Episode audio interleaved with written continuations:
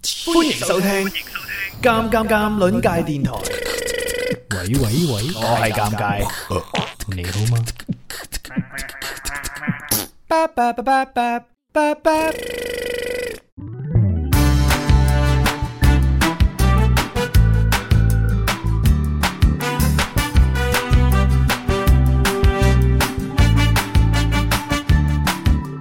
Hello，大家好，我係尷尬。呢個月呢，我從年更主播搖身一變，成為咗每個禮拜五大家定時期待嘅周更主播。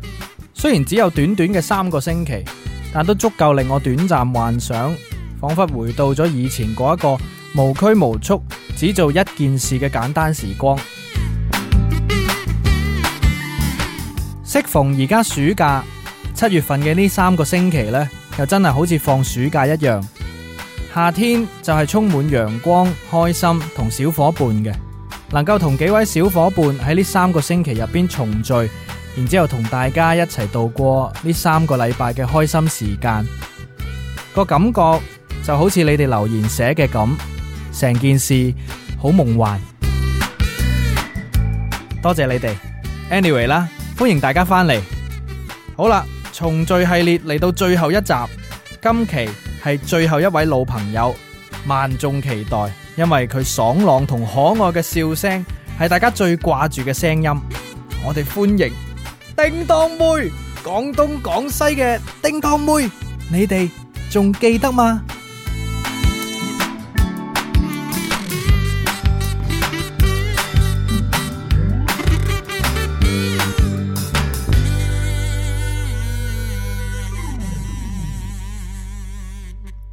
One, two, three, four。打個招呼先啦。要用咩打招呼啊？用動管話係嘛？動管話，我 friend 耐啦， 係咪要咁哦啊？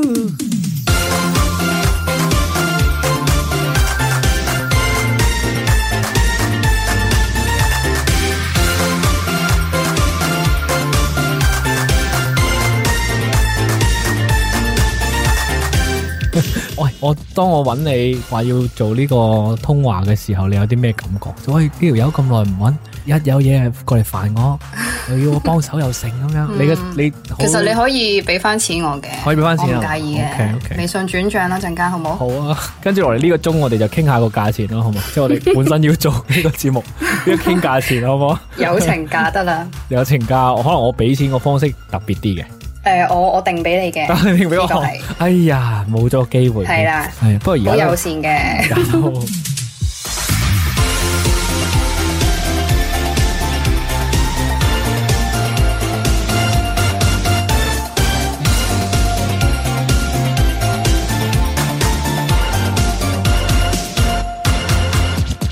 真實有咩想法先？即係呢一個，當我揾翻你話傾呢次偈嘅時候，其實咧，我第一下會覺得，即係你揾我，當然我好開心啦，都係我嘅榮幸嚟嘅。但係咧喂，講呢啲，但係你揾我咧，我喺度諗緊，即即係已經我收咗皮好耐噶啦嘛，咁會唔會即係你？我驚你呢個節目唔收得啊，咁、哦你唔好賴我啦。但係你都係要俾翻錢我 嘅，喂，唔收得呢、個點會賴你啊？我唔收得已經幾年之前嘅事啦，啊，誒唔好咁講，因為我都好耐冇上過啦，係我都唔知發生緊咩事。係嘅。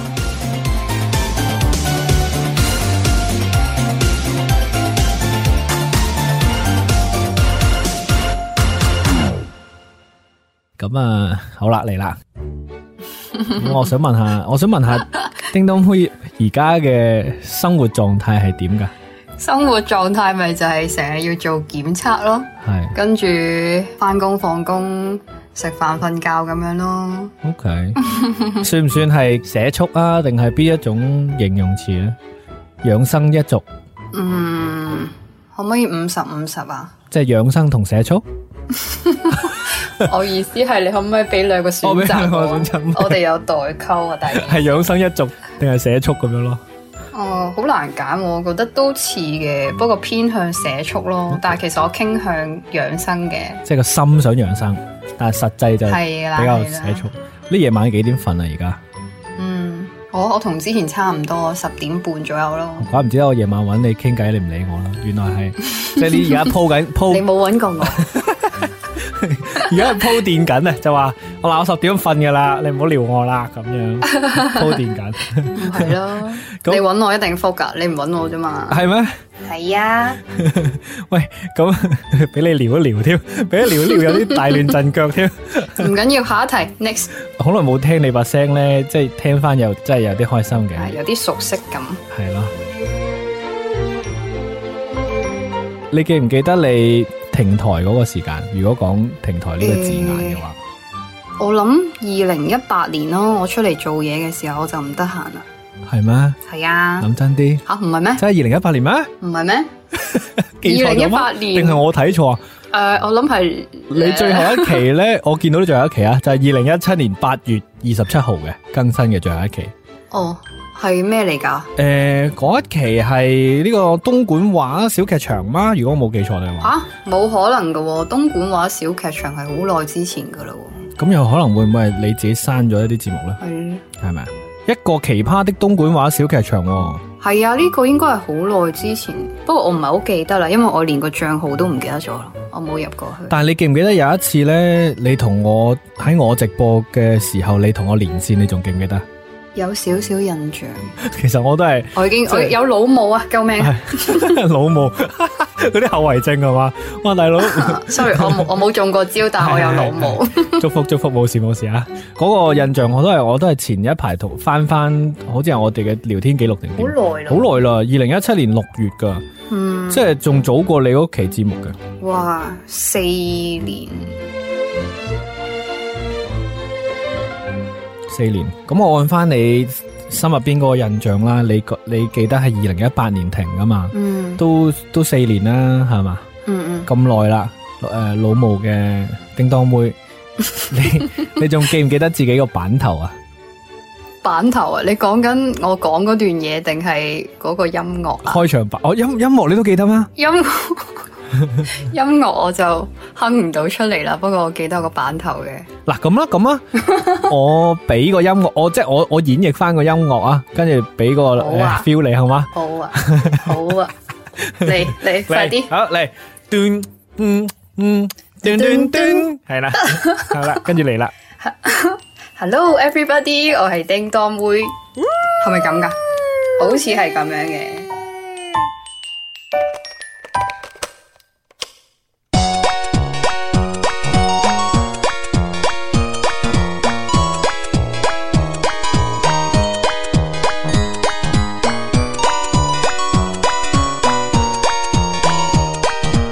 Hello everybody，我係叮當妹。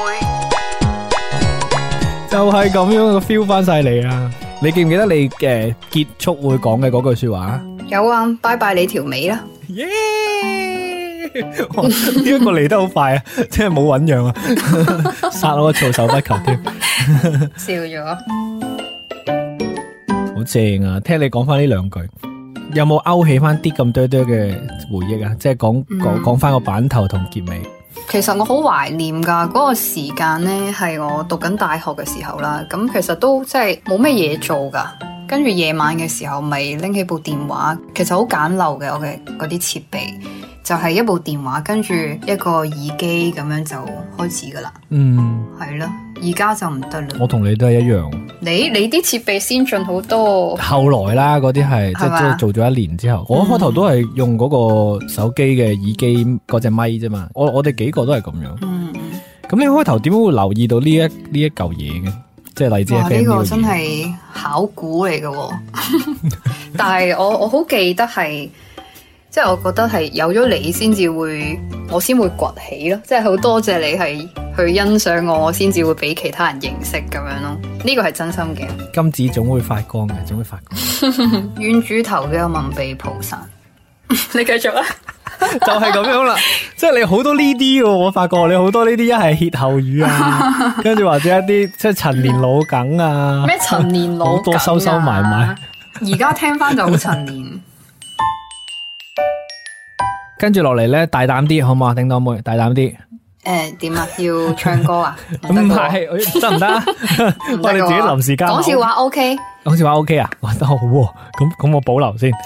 你算唔算係嗰種？譬如有啲得意嘢，或者係聽到個好笑嘅 get，會同啲 friend 平時分享嗰種人，嗯，所以就有咗呢個平台啊。不如錄啲嘢俾啲 friend 聽啦，類似嘅咁樣。我唔會啊，我啲朋友唔知噶。 OK 我其實點講，我係一個可唔可以話內斂嘅人呢？我唔係好知道。其實我係好中意講笑話嘅，嗯但係我淨係同啲好熟好熟嘅人 講，就係咁咯。咁但係但係佢哋又話點解你唔公開搞 gag 嘅咁嗯樣？即係我都有記住呢句説話嘅。十幾年前有個人咁樣同我講，嗯跟住可能係呢啲原因啩。 ，OK，哇！呢、一個 exactly 係我想問你嘅一條問題，嗯因為呢，我咁多年前聽你嘅節目啦，到我今次同你傾偈之前，我又重新翻翻去聽一次，好尷尬， 點會呢？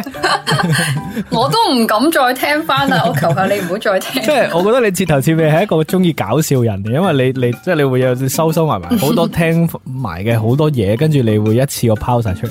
然之後有一啲咧，我覺得都幾出人意料嘅，就係、你會有好多嗰啲啲城鄉文化嗰啲梗 啊，你都會好熟。即係我其實我呢個我幾諗唔明嘅。邊啲啊？咁搞你之笑前嘅中意成日講嗰啲誒動館話啊、茂名 話，哦，茂名有試過咩？有有試過學啊，扮好似有啊，有有有，墨爾本的翡 翠， exactly 紅紅紅紅。好搞你笑可唔可啊。以其實做翻一次紅紅紅紅啊？係點噶？點解要叫紅紅咧？我諗緊佢做咩事啊？個情景係點噶？個情景係誒、呃一一男一女咧，應該係，然之後咧就個誒好好難講清，你啲節目真 係好 好騎呢，好難形容，但係又有一種魔性喺度，即係即係我都唔知真係你演緊乜嘅，但我又覺得好好似好係嗰件事， 係九唔搭八嘅，其實即係我係覺得好好投入我聽嘅時係候，無厘頭嘅，其實冇厘係頭嘅係。輕鬆為主咯。你自己點樣點樣形容你自己嘅節目？除咗啱先你講無厘頭同輕鬆之外，其實我一開頭係有少少目的性㗎，嗰隻目的性呢，就係、即係本身我中意講冷知識嘅，嗯嗯所以我一開頭係加咗啲冷知識，即係本身我覺得自己可能講嗰啲嘢好冇營養啊，咁咪想加啲營養落去咯。嗯哼，咁啊咁多嘗試之下咧，你自己覺得你最中意係邊種類型？動管話嗰啲咯。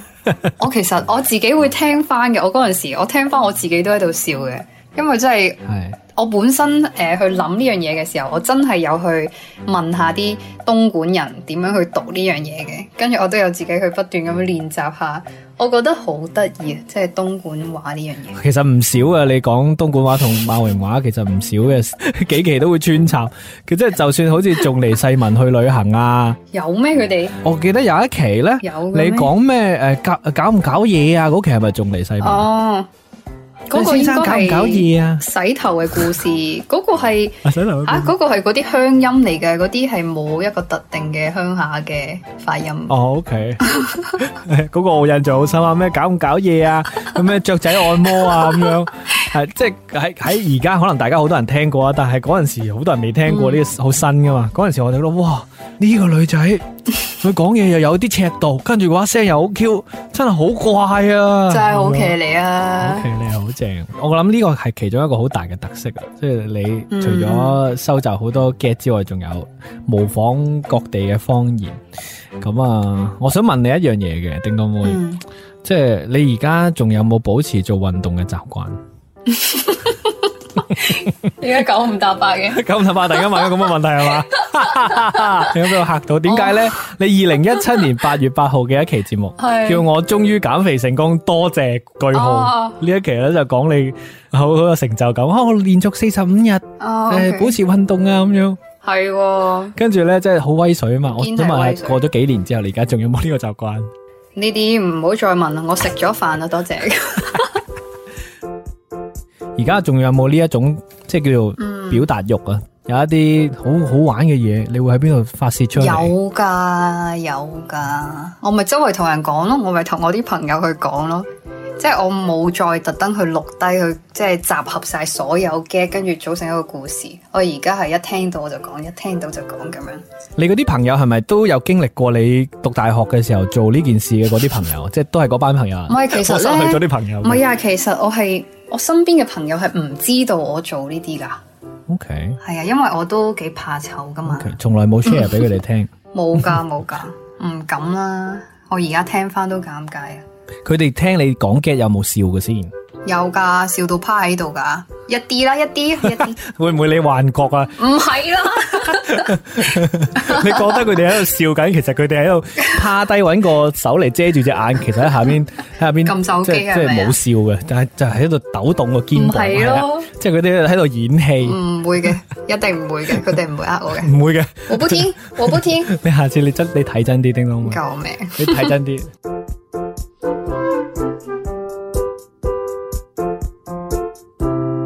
你記唔記得我哋後來一共合作咗啲乜嘢？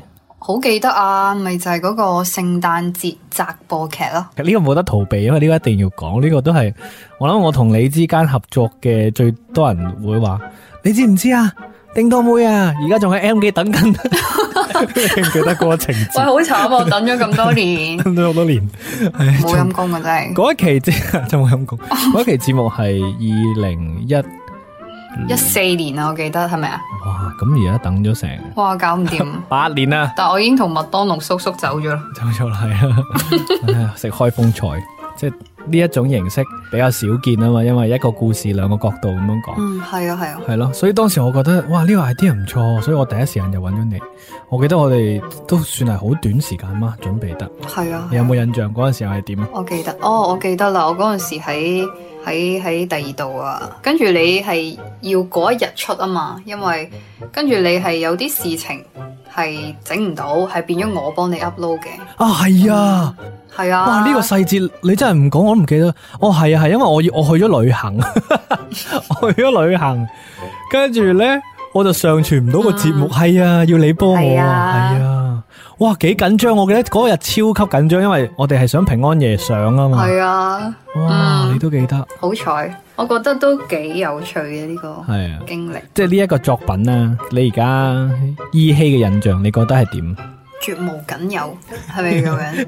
意猶未盡可以咁樣講，因為佢本身我記得係冇結局嘅，嗯因為我記得個反應係啲人問翻我最後點啊，最後點啊咁樣嗰啲呢。係係，所以我覺係得啊，係耐人尋味嘅都。嗯哼，果然係係啦老師。啱先短短一分鐘，三個成語已經脱口而出，各 位好勁！咁你好學勁到嘢 未啊？學到嘢 啊！啱先嗰三個成語係咩啊？係咯耐人尋 味，絕無僅有，絕無僅有，仲 有誒意猶未盡。意猶未盡，各位。哎呀，你都有腦霧啊！老母成語動畫廊啊，夠今唔日夠啊教呢三個成語，係多謝熊貓博 士咁樣。呢、個呢一出呢一個集播劇呢，全名係《平安夜我約了他》。嗯咁我同叮當妹個版本呢，就係、個他字唔同嘅。其實我啊我係好中意嗰一期啦，因為呢個嘗試我覺得好新穎，二二來呢，又係俾大家聽到你唔同嘅嗰、個嗰一面，即係唔搞笑嘅嗰、嗯， 嗰個時候。其實呢，我而家都仲有同某幾個即係之前有聽開我講嗰啲即係廢噏嗰啲節目嘅人有聯絡嘅，即係都會傾下偈嘅幾個咯。因為我自己我係公開咗我一個微信號啊嘛，係，跟住佢哋又揾我，我都有傾偈嘅。嗯係啦，我覺得都即係可以成為朋友嘅，當然未見面。哦 OK，呢、個 我啱先正想問，咁有冇邊幾， 即係有冇邊一個啦，或者俾到你好一深印象，或者佢哋做過啲咩事，會令到你而家都仲記得嘅？嗯，即係譬如話，會唔會有一啲人係總能夠 get 到你有一啲收得埋嘅 get 啊，或者係有一啲人呢，就次次都係第一個點讚啊？啊有噶有噶，我微博呢，即係我都會 send 埋啲無厘頭嘅嘢噶嘛，嗯，跟住呢，都會有幾個人係會每次都係佢哋噶。其實我都好多謝佢哋，因為我本身即係我覺得自己一個無名小卒咁樣。都會成日有人咁樣關注，我覺得都幾幾奇妙嘅一件事咯，就係、咁。因為我佢哋未見過我個樣噶，其實。係，到而家都未見過嘅。嗯哼，即係你對於嗰三年嘅時間啦，或者講呢三年嘅時間同我哋誒呢班鬆散嘅小伙伴啦，有好多合唔同嘅合作又好，點都好，即係私下一齊玩都好。其實嗰段時間或者呢班人對你嚟講感覺係點呢？而家回想翻，好似係我嘅童年回憶啦， 可唔可以咁講？因為我覺得而家好難再去揾到一班即係所謂叫做志同道合咁樣啦嘅人去一齊玩一樣嘢，係啦。因為而家人大咗好多嘢要兼顧啊嘛，冇辦法再好似以前咁樣無憂無慮咁樣，淨係玩一樣嘢，跟住大家一齊去俾意見咁樣咯。系，就是這樣子，如果時光倒流啊，嗯係你見翻嗰三年，即系经历紧嗰三年嘅自己，你見翻嗰嗰阵时嘅自己，嗯你要想對佢講啲咩说話？嗯，我諗我唔會去干涉佢嘅，即係我其實冇咩嘢係令到我覺得後悔嘅，即係我而家好認真冇，即係做咗咪做咗咯，即係唔需要話你唔好做呢樣，唔好做嗰樣咁樣。我覺得其實嗰三年我係好開心嘅，即係而家諗翻起嗰段時光係好好嘅，就係咁啦。我都好想翻翻去嘅，但係冇可能啦。答得好好啊！呢個答案係 多我謝係記啦得，轉 賬。最後不忘提一提老闆打款係嘛？冇錯啊，有啲嘢我都係第一次聽，即係識咗你咁耐，有啲嘢我都第一次聽。對於自己嘅節目，嗯嗯。咁啊，最後你又話要講一個笑話嘅，哎呀，我冇你咁樣都記得， 但呢個笑話又係嗰啲嗰係啲我講完我唔會笑嗰啲嚟噶，你介唔介意啊？唔介意啊，哦我 OK，咪就係咯，沉默應對 咯。你可唔可以笑啊？一陣間俾啲扮下反嘛應。咁好，你我我我打俾你嗰啲工錢，你俾翻個 discount 我。 OK，好，繼 續。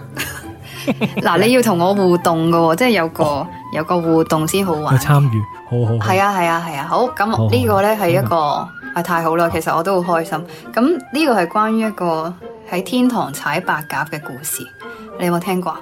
冇聽過，哦，你冇聽過咁啱啦。咁咧話說咧，有三個女人啦，咁佢死咗之後，佢就要上天堂啦。但係天堂咧有條規矩喎，就話唔可以踩到白鴿。啊咁如果你踩到白鴿咧，你就要同一個好核突嘅人綁埋一齊，係生生世世 咁樣啦。咁第一日咧，咁好唔好彩啦？即係第一個女人啦，我哋話有三個噶嘛。係咁第一個女人咧就唔小心踩到啦，跟住咧即刻咧秒速地隔離就綁住一個好核突嘅人啦。係跟住呢，咁佢好唔開心。然後呢，過咗一個禮拜，第二個女人好小心翼翼嘅，但係都係因為太多白鴿啦，佢呢就都唔小心踩到一個啦。咁第二個係煙幕嚟嘅，我重點想講第三個。第三個女人呢，佢過咗一個月，佢呢都冇踩到白鴿喎，但係突然之間有一日，佢隔離綁住咗個好似 Kenny 咁靚仔嘅男人喎。 ，OK，咁你知唔知點解啊？點解啊？哦，係，啊，你話踩到先至要，踩到就綁一綁咗個個醜樣男人啦，但係冇踩到，咁佢啱咯，佢冇踩到嘛，係嘛？哦，佢係隔咗一個月先踩到，唔係唔係，佢一路都冇踩到，哦但係無啦啦佢隔離多咗個好靚仔嘅男人。好似好合理啊，係咪？我踩到就綁個醜嘅，我乜都冇踩到，綁個靚嘅，好似好合理你係喎。咪扮諗唔到啊？你快啲 講。咩啊？即係我會中陷阱嘅咩？唔係啊，唔係啊，咁 咁啊，我開估啦。我你開估，我真係諗唔到 佢就問嗰個男人：咦，點解我冇踩到白鴿，嚇都會有個咁靚仔嘅男人嘅？嚇。跟住個男人話：因為我踩到白鴿咯，几好笑就啊！係咁啦。几好笑啊！呢、個个唔会唔好笑其實啊！係有有畫面嘅系 OK，呢 ，OK 个嘅，几好笑啊！唔系呢个好系你嘅， 呢、個个呢、個个 sketch 系好系你嘅，係咪啊？系系你嘅类型嘅冷笑话。幾冷嘅，其實都 OK 啊！呢、個个多谢你，喂，好好、喎！臨尾仲送個 gap 俾我哋，呢、個節目珍惜不少、喎。嗯好啦，最後咁啊，希望你你都可以繼續好好開心啦，同埋呢一個呢、個好養生咁健康生活啦。 最你最後有冇嘢想補充噶？或者對今今天的感想咁樣之類？今日其實真係勾起咗我好多回憶嘅。咁其實我都，其實我自己係好期待同你嘅對話嘅。你你相信啊？呢樣嘢係真嘅。衰鬼， 嗯，你做咩停咗啊？叮當妹好怕講肉麻嘢，係啊，其實係啊我中意整整蠱你，因為我知道你好怕講肉麻嘢，我就睇你講得幾耐咁樣。好啦，好啦，好好啦。誒、一句好多謝，就係、咁樣。多謝，我都多謝你，我都好開心今日同你傾偈。嗯，好啦，好啦，既然啊咁咁開心，我係啊，我要約定你下次要要仲有得繼續傾嘅，好冇？好啊，冇問題啊。大家如果想聽我哋下一次繼續傾偈，留言啦，話俾我哋聽啊，揾叮當妹啦，希望有人記得啦。仲嚟西文，紅紅紅紅，紅紅紅我要你紅用你嘅嗰句说話嚟結尾今今次呢一個節目。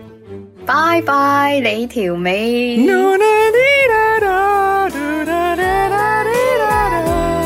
咪呢首歌？